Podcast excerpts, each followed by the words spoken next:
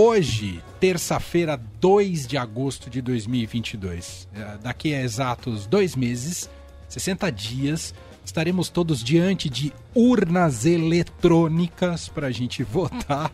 Devia escolher... ter separado o barulhinho da urna, né? para a gente votar, nos é, renovar ou ter essa percepção de renovação em relação aos mais diversos cargos no país, né? Como manda a nossa democracia a cada dois anos. Em especial, nesse ano, votaremos para presidente, governador, deputado estadual, federal e senador. E a gente vai falar um pouco mais sobre isso, porque a partir de agora, nesses meses de agosto e setembro, há uma intensificação né, do tema no debate público, a, a, campanha eleitoral de rádio e televisão, que muito em breve vai passar a, aparecer, inclusive aqui na Rádio Dourado, nas emissoras de televisão, nas grades de rádio também. E claro, o país para para discutir né, o que, que é esse, esse troço que a gente está vivendo aqui, que está bom, não está, e quem merece o nosso voto ou não. E para a gente falar um pouco mais então do que esperar desses próximos dois meses, quando familiares vão romper suas relações, a gente trouxe aqui um conciliador, o cientista político Rafael Cortes, sócio da Tendências Consultoria e que tá bravo com a provocação futebolística que a gente fez no início do programa. Você não tá ouvindo nada, Rafael? É? Ah, caiu, desligou o seu fone. Espera só um pouquinho, mas pode falar. Ah, aqui já está. Já já estamos te ouvindo. Estamos aproveitando. Tudo a, bem? A Seja muito bem-vindo, Rafael. Tudo bem, Emanuel, Leandro. Prazer estar tá, tá conversando com vocês. Faz tempo então... que você não passa aqui, né? No Faz estúdio. tempo, a pandemia nos deixou mais distante, né? Mas, enfim, um prazer muito grande voltar aqui presencial. E numa data, né? Num, na verdade, num momento tão, tão importante para nossa vida pública, né? eleição presidencial, eleições gerais, é sempre um momento para, de alguma maneira, a gente, o eleitor exercer um, algum controle, né? Já é um controle tão frágil que esse eleitor exerce na, no comportamento dos nossos representantes.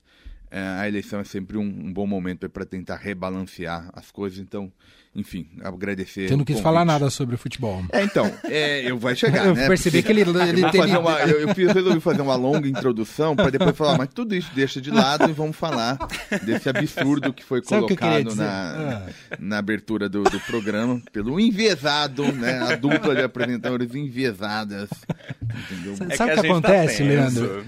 Eu, eu, eu converso com muitos cientistas políticos, dado né, a nossa demanda de de pautas relacionadas para tentar entender o país e a claro. dinâmica política desse país. E eu percebo que tem um segmento muito forte de cientistas políticos são paulinos, é um, é um fenômeno. É mesmo? Todos depressivos, assim, com o time deles. é um negócio assim.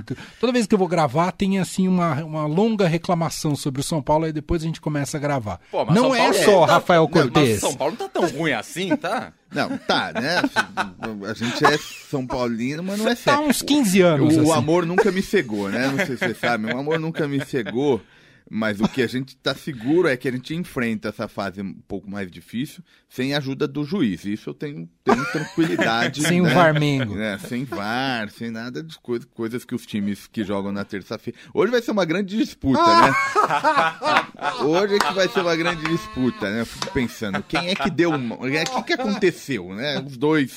Que tem influência, né? Vamos colocar assim, tem uma pequena influência no comando do futebol. Mas enfim, hoje nós vamos estar tá secando aí, sei lá. Muito bom, muito bom.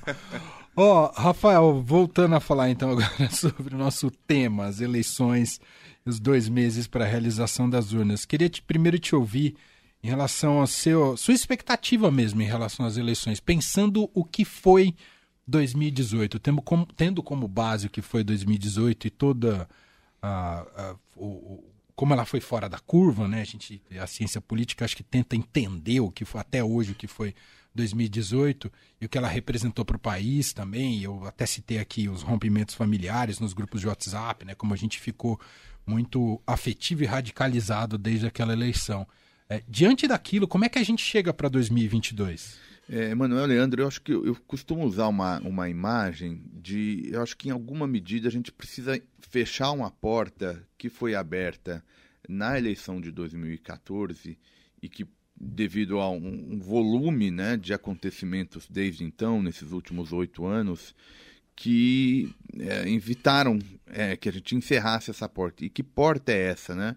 É uma porta da desconfiança do sistema eleitoral. Acho que esse é o, o, o primeiro ponto. Né? A, a, democracia é um monte de coisa, mas ela é principalmente né, é, é um sistema em que a elite política é selecionada pelo voto, né? a alternância de poder não gera maiores barulhos, maior, é vista como naturalidade, e algo que parece tão trivial, e na verdade só parece, porque de trivial não tem nada, se instalou de alguma maneira na política brasileira. E por que, que eu falo de 2014? Porque ali já começa uma eleição em que o discurso é um discurso em que vai estimulando, vai gerando no eleitorado uma percepção, olha, de que tem muita coisa em jogo. Né? A eleição não pode valer tanto assim. Essa ideia de que é uma eleição de vida ou morte, analogias desse sentido, em geral, tem vista com preocupação. Né? Porque se o adversário ganha e você sente que a sua vida, seja econômica, seja a sua vida privada, seja, enfim, está em risco, isso diz alguma coisa. Né? Então eu refiro a 2014 por conta ali de um início de uma eleição com essas características, né? 2013 teve ali uma onda de protestos, vocês cobriram, enfim, todo Sim. mundo ficou pensando sobre isso. E acho que desde então a gente não normalizou, né? Começa a ter o questionamento do resultado eleitoral lá em 14, né? e aí vem passando uma série de tentativas de impeachment até chegar agora numa eleição em que a gente ao fim e ao cabo, tem aí uma incerteza, né? Do que se vai ser o calendário normal ou não. Enfim, então, eu acho que essa, é, do ponto de vista estritamente político, algo que gente, uma tarefa que a sociedade brasileira precisa responder agora em 2022. Mas você acha que é, essa radicalização, essas brigas familiares que o Manuel citou, é, tão mais, é, vamos dizer assim, efervescentes nesse momento do que em 2018 ou não? É, é boa pergunta. Eu, eu diria assim, não sei se é porque eu, a gente já está meio anestesiado, né? Porque o, o tempo né, faz um pouco com isso. Eu acho que está um pouco menos, né? E a principal razão é que em 2018, aí também para pegar o gancho da pergunta inicial do Emanuel, é, em 2018 talvez ele tenha vivido o, o momento, uma eleição em que o eleitor premiou esse discurso mais disruptivo. Né? A gente pode tentar imaginar o porquê, enfim, recuperar essas razões, uhum. mas de alguma maneira, quem sai vitorioso, o estilo da política que sai vitoriosa em 18, é um movimento político que tinha pretensão, isso não é interpretação, isso está presente na fala, no discurso desses nomes, de ter alguma. de colocar, a, retomar a política brasileira real, né? que teria sido deturpada por alguma razão. Então, é o tal do combate à política tradicional. Isso foi premiado em 18. Em 2022, esse ciclo eleitoral é um ciclo que o, ele, o eleitor está julgando, está avaliando como foi o comportamento dessa elite política no governo. Né? Em 2018 isso era oposição, 22 é governo, tá? e aí acho que muda um pouco de figura. Agora o que vai estar tá em jogo é o desempenho efetivo desses nomes no exercício do poder público, do poder representativo. Então acho que por isso que eu digo que é me, de menor intensidade né, para pegar a pergunta do Leandro, né, dia a dia, é, essa coisa muito mais radicalizada. Agora, por outro lado, Leandro, a gente está com questões ainda maiores, né? A gente, num certo sentido, os problemas se reforçaram de 18 para 22. Então, se é verdade que pode estar tá um pouco mais ameno, né? Ao mesmo tempo, tá, tem muita coisa em jogo agora para 22 por falar em muita coisa em jogo, como é que você vê esse processo eleitoral nesses próximos dois meses, em que há essa difusão de, de foco entre a campanha convencional, as propostas, aquilo que os presidenciáveis, por exemplo, vão apresentar à sociedade, e o outro foco os questionamentos sobre a urna eletrônica, sobre a lisura do nosso processo eleitoral e com reações da sociedade civil em relação a isso. Como é que você vê essa divisão de, de problemas coabituando no, no mesmo espaço? É, acho que essa vai ser a grande novidade, digamos, né? Uma eleição que isso vai estar muito, muito presente é, por vários caminhos e acho que, lamentavelmente, isso deve dificultar com que esses sinais da agenda de política pública mesmo, de programa de governo, ocupe um espaço, não vou dizer diminuto, mas menor do que ocuparia se tivesse tomado como dado regra do jogo, é, calendário eleitoral, etc e tal. Então acho que tem ali, um, não dá para dizer que não tem um certo prejuízo nesse sentido de fazer uma campanha que pelo menos acho que a gente tem que ser realista também, né? Sim. Campanha eleitoral não é propriamente uma prova, uma demonstração de quem tem a melhor proposta. A democracia é o governo do povo, o governo da maioria, não é o governo do melhor, né, da melhor proposta. É, então tem emoção, tem simplificações na mensagem, tem alguma distorção, inclusive, né, da, do que está acontecendo, está no pacote do jogo democrático.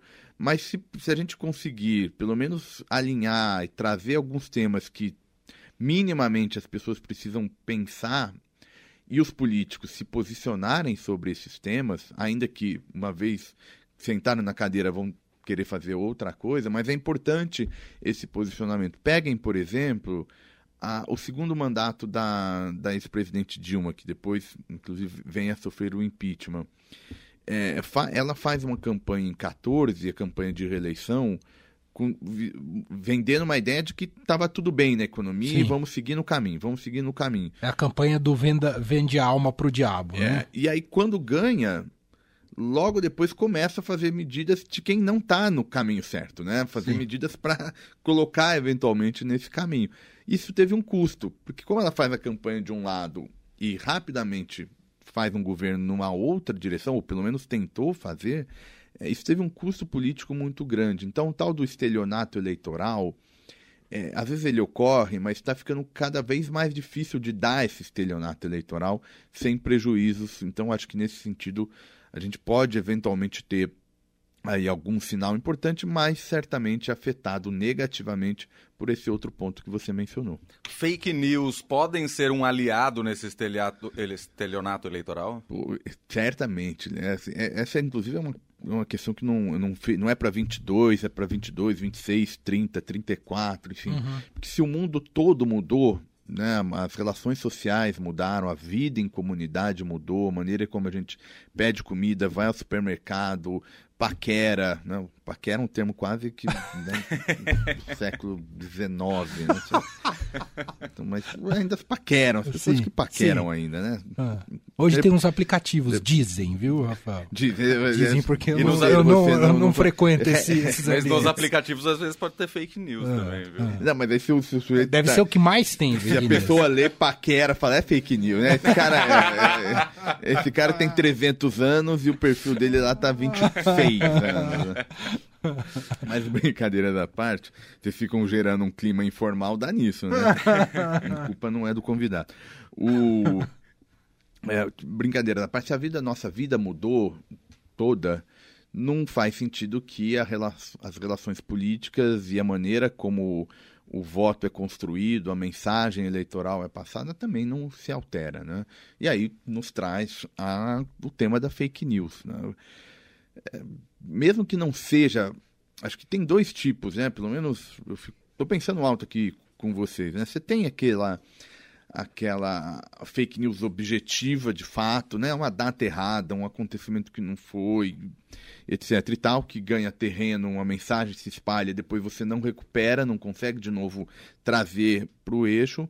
Mas tem também essa simplificação das ideias, né? É, é quase que um, um, governo de imagens, né? Então uhum, você, você uhum. produz lá uma mensagem, uma imagem, põe lá uma frasezinha bem curtinha, né? Um pouco a era do, dos caracteres de Twitter, assim, né? uhum. né? Você não desenvolve a ideia, mas pega uma imagem, então a gente vai ver possivelmente um debate, aí vamos congelar lá a imagem de um candidato, ele pode estar tá fazendo careta, aí joga lá uma frase meio solta e perdida, e aquilo vira a representação do desempenho do candidato naquele determinado debate, assim. Sim. Então, eu acho que esse é um problema que eu realmente não sei como a gente vai resolver. Para não ficar nesse tom também tão pessimista, né, que parece ser, eu acho que tem um outro lado, até vocês da, da imprensa têm um papel importante nisso, né? que é de perceber também ah, o que eu aprendi na CPI da, da pandemia, por exemplo, é como também, por outro lado, essas mensagens vão ficando muito mais rápidas e afetando o comportamento dos parlamentares, né? Eu me lembro, os, os, os senadores da, da CPI ficam, oh, alguém me mandou aqui no Twitter, tal grupo uhum. me mandou aqui no Twitter. Sim. Então, acho que essa é uma boa possibilidade. Acho que tem, um, tem uma questão importante aí que oxalá as coisas caminhem nessa direção um pouco positiva, né? De conseguir também afinar essa mensagem e esse controle por conta de um uso de rede social e afins. Vou te fazer uma pergunta de simpósio aqui, viu, Rafael Cortes? Mas não é impossível te dar aqui 40 minutos para você responder. Então você ainda vai ter Qual que, que é o como é que tá a grade hoje? Não, vamos, já ligamos, vamos ligar na direção hoje. Vamos mudar excepcionalmente a grade, né? não, não vamos comentar o jogo, não tem plantão esportivo, nada, afinal. Não é afinal, é um, quase que um jogo de várzea o que vai acontecer. Né? É brincadeira, viu? flamenguistas e corintianos. Né? Mas se diga, fala diga. muito que o roteirista do Brasil é alguém muito surpreendente, né? Que, do ponto de vista da, do, dos acontecimentos políticos. Queria ouvir a sua explicação como é que a gente chega a 2022 com uma extrema-direita no poder e o que ela representou até aqui para o país e com a ascensão dela e com a disputando né, a, a eleição com um ex-presidente que disputa desde 89 a eleição e que chegou a ser preso e para muita gente estaria morto politicamente e agora lidera as pesquisas. Como é que a gente chegou nessa cristalização da polarização, Rafael é, Cortes? Essa é boa, porque acho que tem, tem primeiro duas particularidades de 22 e acho que ajuda a entender o seu ponto de como é que a gente chegou até aqui. O, o primeiro é que é, a gente não sabe muito bem o quem que gerou o quê, né? Que o, o ovo e a galinha, né? Sempre aquela imagem aonde começa esse ciclo, né? Se houve uma radicalização na sociedade e aí nesse sentido, por exemplo, o presidente Bolsonaro e todos os atores políticos que canalizaram de forma muito eficiente essa sensação, é, ou se foi o contrário, se é essa elite política que alimentou essa radicalização. Agora, não há dúvida que, para pegar um pouco do seu ponto, né, dos adversários do PT, e uma boa parte adversários do ex-presidente Lula, que disputou, mu disputou muito dessas eleições desde 89, que mudou um pouco o tom desse discurso. Né? Aconteceu alguma coisa que aquela oposição que ela ficava no PSDB, claro que o PSDB foi governo, mas enfim, no adversário da esquerda, que era o PSDB, é, que aquilo não contentou mais o eleitorado. Né?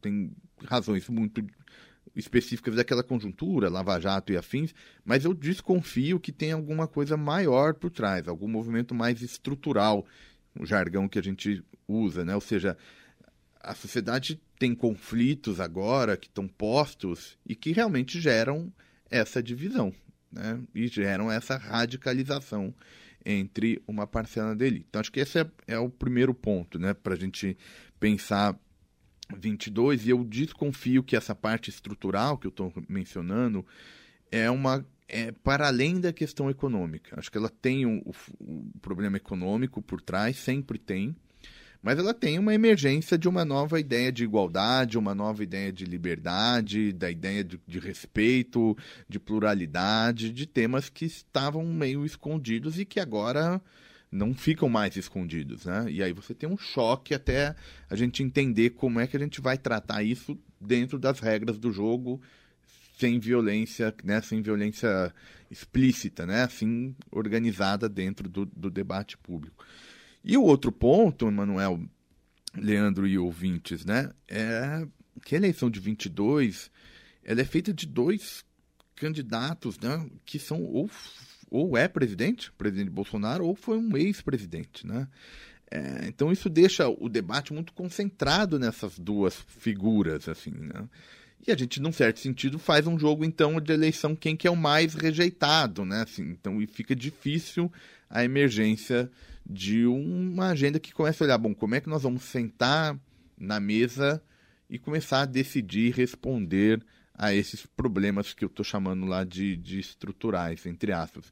E aí, para voltar à nossa dúvida, como é que vai fazer isso se a gente não sabe se a ordem democrática vai ser respeitada, enfim, com todos esses, esses dilemas. Então, eu acho que eu gosto de usar, e aí eu só para encerrar essa minha resposta, eu gosto de usar uma, uma, um, um, conceito de um cientista político estadunidense, o Robert Dow, que ele usa assim, olha, a democracia ela fica em pé quando o custo de tolerância, né, ou seja, o quanto é difícil para um grupo, para um indivíduo tolerar a existência do diferente, do, do que não é igual, quando esse custo de tolerância é baixinho, ou seja, eu, eu posso perder a eleição, mas isso não vai mudar muito a minha vida, né? Aquela sensação uhum, de uhum. insegurança. Uhum. E, por outro lado, o custo de repressão, né? Que é o outro lado, fala, bom, se, se o meu adversário ganhar a eleição, eu estou perdido, então eu vou tentar reprimir esse processo, eu vou entrar por um outro tipo de conflito. Parece que está se exacerbando, né? E eu acho que essa é a grande questão, assim. É, isso passa por debate de armamento, isso passa por debate de desconfiança nas regras do jogo, de desconfiança entre uns aos outros. Então, essa questão estrutural é difícil de ser respondida e acho que em parte nos diz, e é para brincar aquela ideia, não é um roteiro realmente muito fácil. Se somar a biografia dos envolvidos, né? Foi preso, saiu da prisão, etc, etc, etc. Aí então que o caldeirão fica ainda mais quente.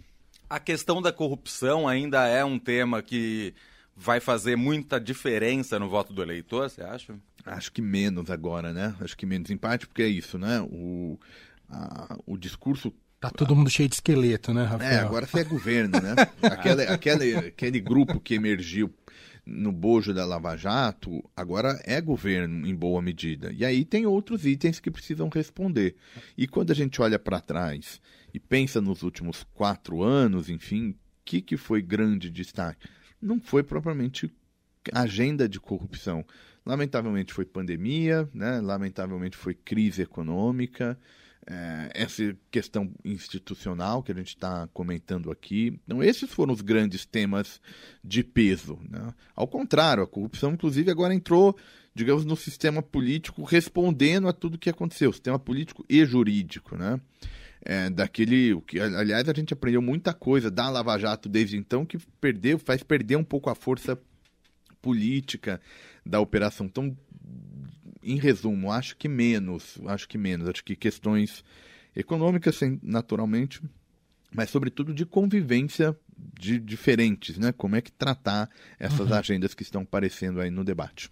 Deixa eu fazer um break rapidinho. A gente está aqui com o Rafael Cortes, cientista político. Estamos hoje discutindo um pouco do cenário eleitoral para 22, né? Afinal, estamos a dois meses da realização das eleições, né? No dia 2 de outubro, hoje é dia 2 de agosto, por isso a gente convidou ele. Vou querer saber na volta de você, Rafael, um pouco sobre possível vitória de Lula no primeiro turno e se e quais são as condições do Bolsonaro reverter esse cenário, o que, que ele tem feito e se tem condições de reverter esse cenário, porque o próprio Datafolha já aponta aí uma. Uh, não é uma grande queda, mas uma, uma tendência de queda da, de Lula nos, nos, últimos levantamentos. Mas você fala pra gente em instantes aqui sobre isso.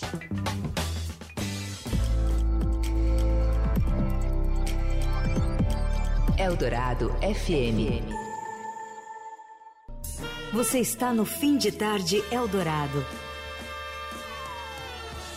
Estamos de volta aqui na Rádio Dourada em FM 107,3, a rádio dos melhores ouvintes, às 5 horas e 40 minutos. Hoje a gente está recebendo aqui em nosso estúdio o cientista político Rafael Cortes, da Tendências Consultoria. A gente convidou ele para este papo aqui para falarmos sobre eleições, porque hoje tem um marco importante marco em relação ao nosso calendário eleitoral. Estamos a dois Sim. meses das eleições e agora, claro, há uma intensificação dos debates, tem as campanhas eleitorais. E, enfim, a campanha vai para a rua e vai estar presente aí na sua vida de maneira mais contundente.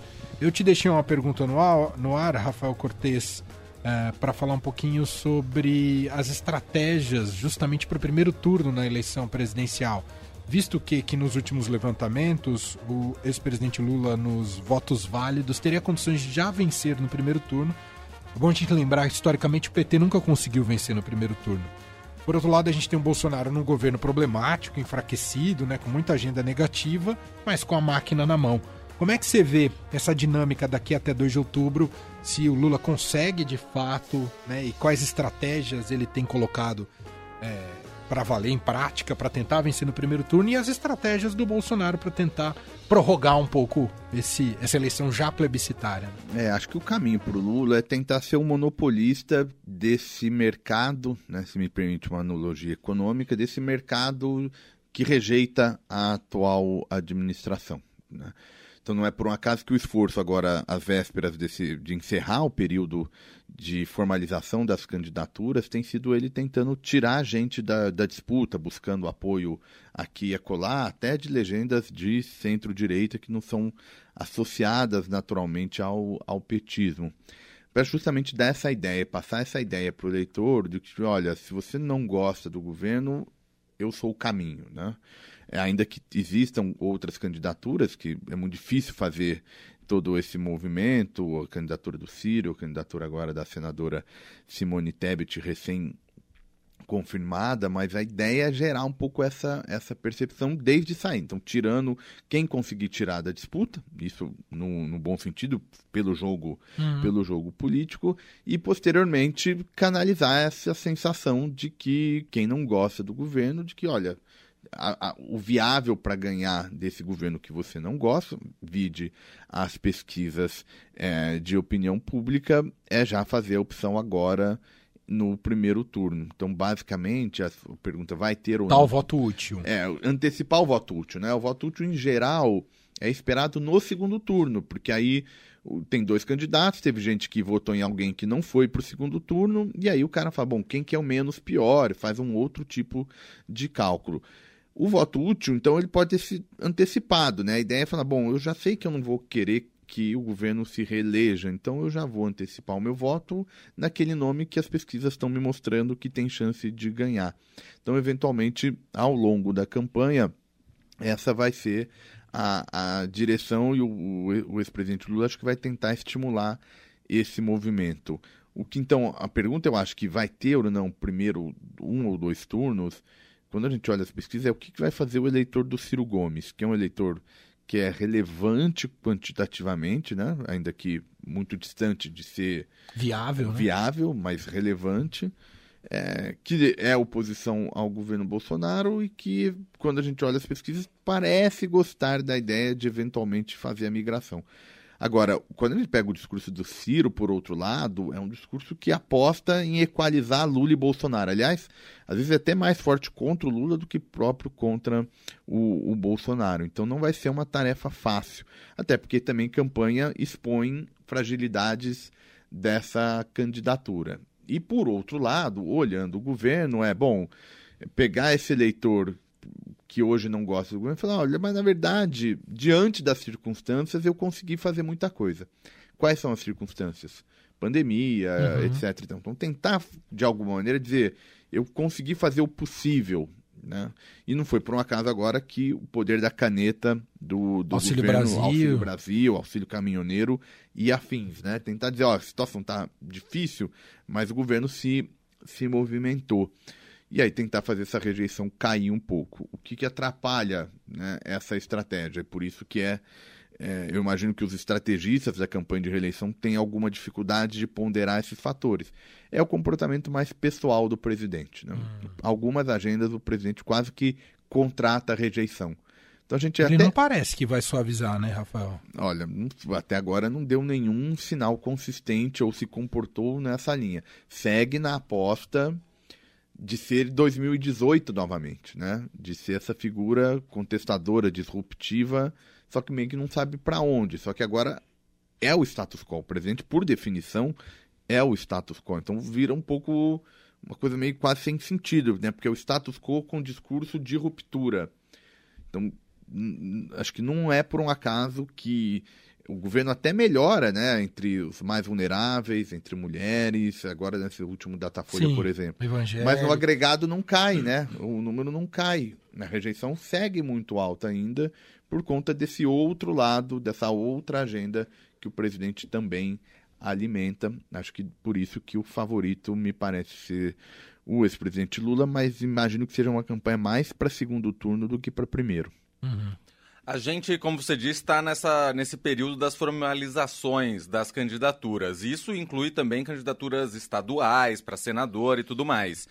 o quanto isso influencia efetivamente no voto do eleitor. Porque politicamente, claro, tem articulação ali para a formação dos partidos, etc. Mas para o eleitor, efetivamente, isso faz alguma diferença, principalmente na esfera estadual? É indireto. E o eleitor nem percebe que ele está sendo afetado por isso, né? Porque não me parece ser alguma coisa calculada.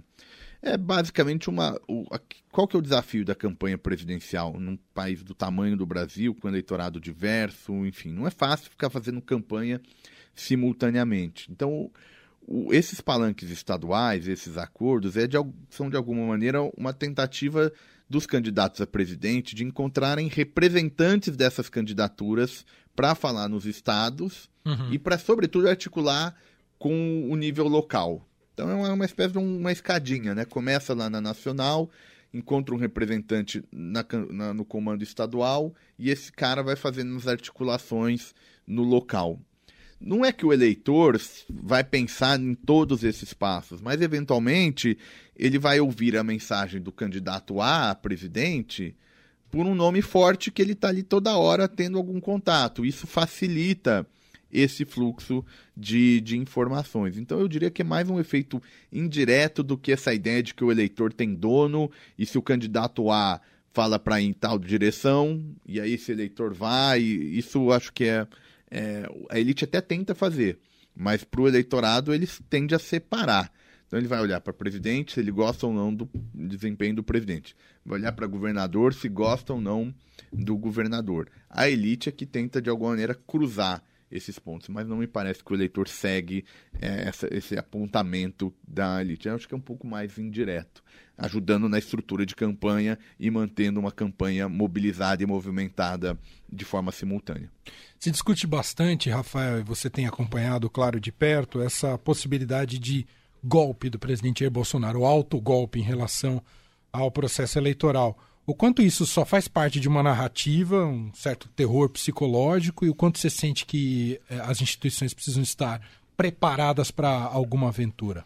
Olha, vamos assumir, vamos assumir, Manuel, prefeito aqui de, de raciocínio, que seja verdade é, a, a afirmação de que, na verdade, é só um discurso, uma narrativa, talvez por conta de um, enxergar uma chance de derrota, enfim, vamos assumir que seja verdade o efeito político, mesmo que seja só discurso, uhum. já está dado. Assim, Entendi. O, o, a consequência negativa para o jogo democrático, para a alternância de poder, ela já está dada. Então, mesmo nesse cenário mais suave, olha, isso é só retórica, só barulho, não precisamos nos preocupar e gastar atenção, energia, tempo, a gente como sociedade e as instituições do Estado como órgãos de controle do poder político. Né? Então acho que isso já está dado. Né? Está dado também. Quer por... dizer, já deteriorou. Já deteriorou. Porque uma parte desse discurso, que pode ficar só no discurso, mobiliza a instituição que talvez seja a instituição mais delicada da democracia e, portanto, precisa ser muito bem tratada para que a gente tenha uma democracia estável, que dure, que gere é, boas políticas públicas, que são as Forças Armadas. As Forças Armadas não são qualquer categoria. A gente não pode comparar o papel das Forças Armadas num jogo democrático com qualquer papel de qualquer outra categoria. Porque as Forças Armadas são justamente um aparelho de repressão do Estado. E o aparelho de repressão do Estado tem que estar acima de qualquer tipo de preferência política. Uhum. Tem que ser o, o, o, o que pre preserva a instituição do Estado. Né? O Estado ele é aquela organização, né, um, é uma autorização para o uso de violência. Né? O Estado pode prender, pode, o Estado cobra tributo. Tá? Uhum. Então, é, é, essa, essa máquina precisa realmente estar acima de interesses e preferências de uma conjuntura, etc. e tal. Então, não, não, não é só uma narrativa, mas é uma narrativa que já incorpora esses elementos que representam risco para o jogo democrático. Isso na hipótese da gente estar tá falando de que, ó, é só discurso. Entendi. Agora vamos para o outro lado, imaginar que não. Que na que, prática vai que ser efetivamente algo será tenha um movimento de, num cenário de derrota, fazer algum tipo de alteração. Ou, na verdade, de produzir algum acontecimento externo, algum choque que gere uma demanda por vamos alterar o calendário eleitoral ou vamos questionar. Ou esse resultado. resultado não é válido. Então, se, se a gente estiver falando desse mundo, então é só uma questão de como é que isso vai ser feito e se vai dar certo. Né? Por, pelos dois caminhos, nós já estamos é, com prejuízos para o jogo democrático. Né? E eu acho que isso é um ponto muito ser observado. E o outro comentário que eu faço é rupturas de regras não precisam ser ocorrer porque existe um objetivo de, comum a todos esses atores. Então pode até ser que eventualmente o presidente ou seu grupo queira esteja algum, com alguma incerteza do pós-eleição, se vai ter alguma investigação, o que, que vai acontecer, etc e tal. Mas isso significa que não estejam oportunistas tentando, a partir dessa preocupação, alterar alguma regra do jogo. Então, não precisa ter todo mundo pensando a mesma coisa, querendo a mesma coisa para ter, eventualmente, algum barulho de transição. Então, por isso que acho que as instituições têm que realmente estar olhando com muito cuidado para algo que não me parece ser o mais provável, mas que ainda assim não é só um risco que a gente possa dormir tranquilo. Acho que não devemos dormir tranquilo nessa conjuntura. Muito bom. Uh, queria te fazer outra, outra pergunta. Estamos aqui com o Rafael Cortes, cientista político, falando um pouco sobre eleições. A gente estava falando há pouco sobre polarização uh, queria te ouvir sobre terceira via, Rafael Cortes. Uh, Criou-se uma. Não sei se a gente está brincando com futebol. Teve, teve, algum efeito de salto alto, que é algo que a gente costuma dizer no futebol? Uma certa percepção, não sei se ingênua, mas uma percepção política de. Uh, estamos num cenário político deteriorado, com um governo muito fraco, com um ex-presidente que, que tem uma rejeição, até então, uma rejeição muito grande, foi preso, um antipetismo muito forte e que então, naturalmente, o Brasil vai caminhar por, entre aspas, por um caminho da moderação. Você acha que houve esse tipo de avaliação em algum momento que essa terceira via eh, iria triunfar por conta desses elementos de, da ideia de dois polos fracassados e agora o Brasil vai para um caminho racional, de moderação? Eu, eu, não sei se é salto alto, porque o salto alto é uma imagem daquela ideia, né? Tinha tudo para vencer, tinha um potencial muito maior, então para usar analogia futebolística, né? Tem um elenco melhor, um treinador melhor e, e, aí perde. Eu acho que nem chegou a ter esse status, né? A gente não chegou a ter um projeto político que fosse percebido com a potência que chegou em algum momento a aparecer pela quase que a gente em algum momento só falava de terceira via, mas quando a gente olhava as condições de fato, não existia esse projeto, né?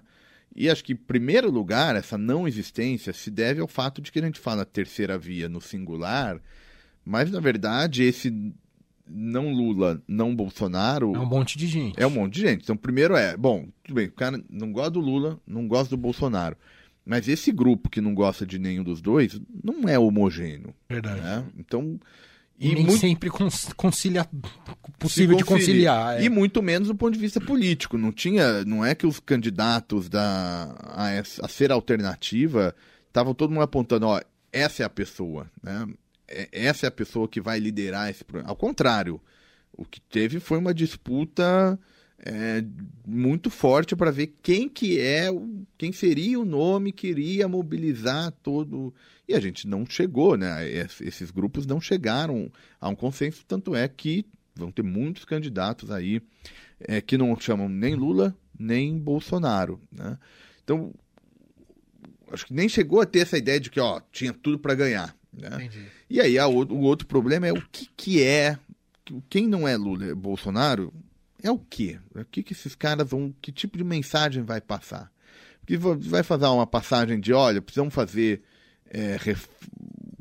defender a emenda do teto, é isso que vai fazer, mas aí já tem lá o governo, ou ao contrário, não gosta nada do teto, mas aí já tem o, o PT falando há um bom tempo e o candidato com mais de 40% de intenção de voto. Então essa terceira via vai falar o que para o eleitor? O que acho que a gente não conseguiu, e quando eu falo a gente, os cientistas políticos ou quem olhou para a tradição de eleição presidencial, eleição presidencial ela geralmente gera duas forças mesmo, duas forças fortes, uma contra a outra. Porque em algum momento a gente tem que escolher. Pode deliberar, pode falar, pode argumentar, mas em algum momento tem que ter a escolha política. E aí é dual. Aí é dual. Então esse debate de terceira via parecia que era alguma coisa natural ter terceira via. Não, o contrário. Assim, a regra é ter governo representando o governo e o representante do maior partido de oposição. Quando tem muita gente relevante, com chance, muito possivelmente é sinal que o sistema partidário está desmontando. Entendi. Tá? Então é sinal de crise no sistema partidário. Muito bom. Tem uma última pergunta, não sei se você tem uma Diga última para fazer. Não, vai lá. O, o Leandro, queria te ouvir, porque nessa fase também de período eleitoral, de intensificação aí das campanhas, isso já tem surgido até antes, mas acho que agora vai aumentar nesse bate-papo sobre voto útil. Vai ter também uma espécie de uh, pressão redes sociais e de muita gente deslegitimando o, o voto nulo e o voto branco. Uh, queria te ouvir sobre o eleitor que vai para a urna e, e, decide não votar em ninguém. Né? O, a questão da legitimidade desse voto e da pressão em torno desse eleitor que opta por não votar em ninguém. O que, que você acha em relação a isso? Rafael? Vamos lá. Ah, olha, o, acho que a gente tem que aprender a não valorar voto. A democracia é o governo do um indivíduo, um voto. Esse é o princípio primordial de um regime democrático. Eu tenho muita dificuldade, pessoalmente, de valorar votos, né? seja de quem quer que seja. Traduz os valores da pessoa, traduz outras questões que aí a gente pode discutir, mas aí é a discussão dos valores, não do comportamento eleitoral. Acho que esse é o primeiro ponto. O segundo é que é legítimo, está dentro da regra e é uma, opção de, ó, eu vou usar a minha não escolha por um candidato como uma maneira de passar uma mensagem. Tá? Então acho que também está ok. Qual que é o problema, entre aspas, com esse comportamento? É imaginar que é um comportamento neutro, que não afetou o resultado. Afeta sim. Afeta sim. Tem um peso pequenininho, voto individual, mas isso é de todo mundo, né? Uhum, uhum. Se, se, a gente fosse. Ninguém iria votar, né? Se você fosse só pelo peso que você vai ter numa eleição, não faz sentido sair de casa, porque seu voto individual, nosso voto, nesse sentido, vale quase nada. Uhum. Mas então a gente vai votar e é um voto que influencia o resultado. Então, essa ideia de que o sujeito, ah, não votei, não fiz uma escolha, portanto eu não tenho nada a ver com isso, isso não condiz com a regra. Isso não condiz com a regra. Se todo mundo vota branco e nulo ou não comparece, está ajudando o primeiro colocado numa eleição de dois turnos. Então, o sujeito que foi, para deixar claro, sujeito que votou branco e nulo em 2018, no segundo turno, ajudou o Bolsonaro. O sujeito que vai votar branco e nulo em 2022, se as pesquisas continuarem do jeito que estão, vai ajudar o Lula. Essa ideia de que não, então não participei, não faz, não bate com a regra. E aí, mas acho que a questão mais delicada é o seguinte: tem uma ideia de que não faz diferença em quem vai ganhar. Né? Então eu vou no branco e nulo, não gosto de nenhum dos dois, então, e não vai fazer grande diferença quem vai ganhar. Isso também acho que é, de novo, uma certa inocência de quem prega e, ou se comporta dessa maneira. Faz diferença sim. Faz diferença sim. Mesmo que você não goste dos dois, mesmo que você ou adore os dois, não é a mesma coisa quem ganha. Isso quase sempre é verdade. E diante do tipo de problema, do, da situação do país em diversas áreas, isso para mim é mais verdade do que nunca, né? De uhum. que faz diferença quem ganha. Então, também, de novo, sofre consequências, né? E é de alguma maneira responsável, cada um tem lá sua parcela, um dividido pelo número de eleitores, a sua parcela na responsabilidade sobre os rumos do país. Deixa eu só provocar mais um pouquinho, Rafael, o, em questão a esse dilema preservar a integridade moral, e aí voto nulo porque não, não, não, não vejo nada nos representantes que estejam de acordo com a minha integridade, aquilo que eu penso, ou é necessário fazer um cálculo, mesmo que mínimo para tentar encontrar alguma ponto de contato com as coisas que, que, que você ou, ou, até no caminho do que as pessoas dizem para evitar o mal maior. Porque é, se você entender o voto simplesmente do ponto de vista privado, É, eu acho que esse é o ponto. Né? É, aí você, você fala, bom, eu vou fazer resolver eu comigo mesmo, a relação entre o que eu que acredito, etc., independente das circunstâncias Ah. é, do mundo, né? Você fala, bom, eu gosto, desse, eu gosto disso. E eu vou votar, independente se está acontecendo, se está em risco, se tem outras questões que não me afetam diretamente, mas que eventualmente estão lá no. Então, eu acho que essa é uma maneira de olhar o voto de maneira muito privada. Né?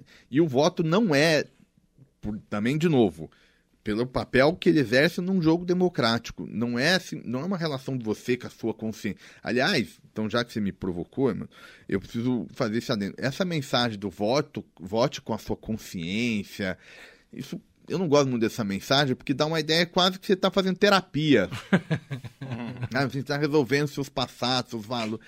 Na verdade, o voto é uma seleção de quem vai governar. E não vai governar só para você. Vai governar para uma comunidade política. Né? E aí a questão como é que você quer se ver nessa comunidade política. Não se você está bem ou vai não. te com a afetar. sua- E vai te afetar por definição. A gente não vive numa bolha. Desde Aristóteles a gente sabe lá que o homem é um animal político. Ou seja, o homem é afetado pela coisa pública.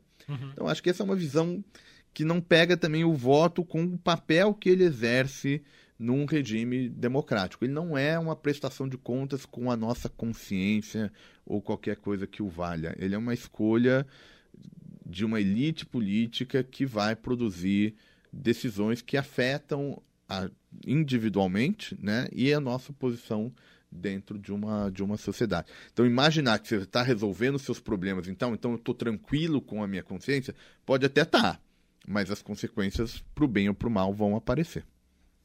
Sensacional. Cientista político Rafael Cortez, da Tendências Consultoria, gentilmente veio aqui ao estúdio da Rádio Dourado para esse bate-papo sempre muito incrível, sempre muito bom te ouvir.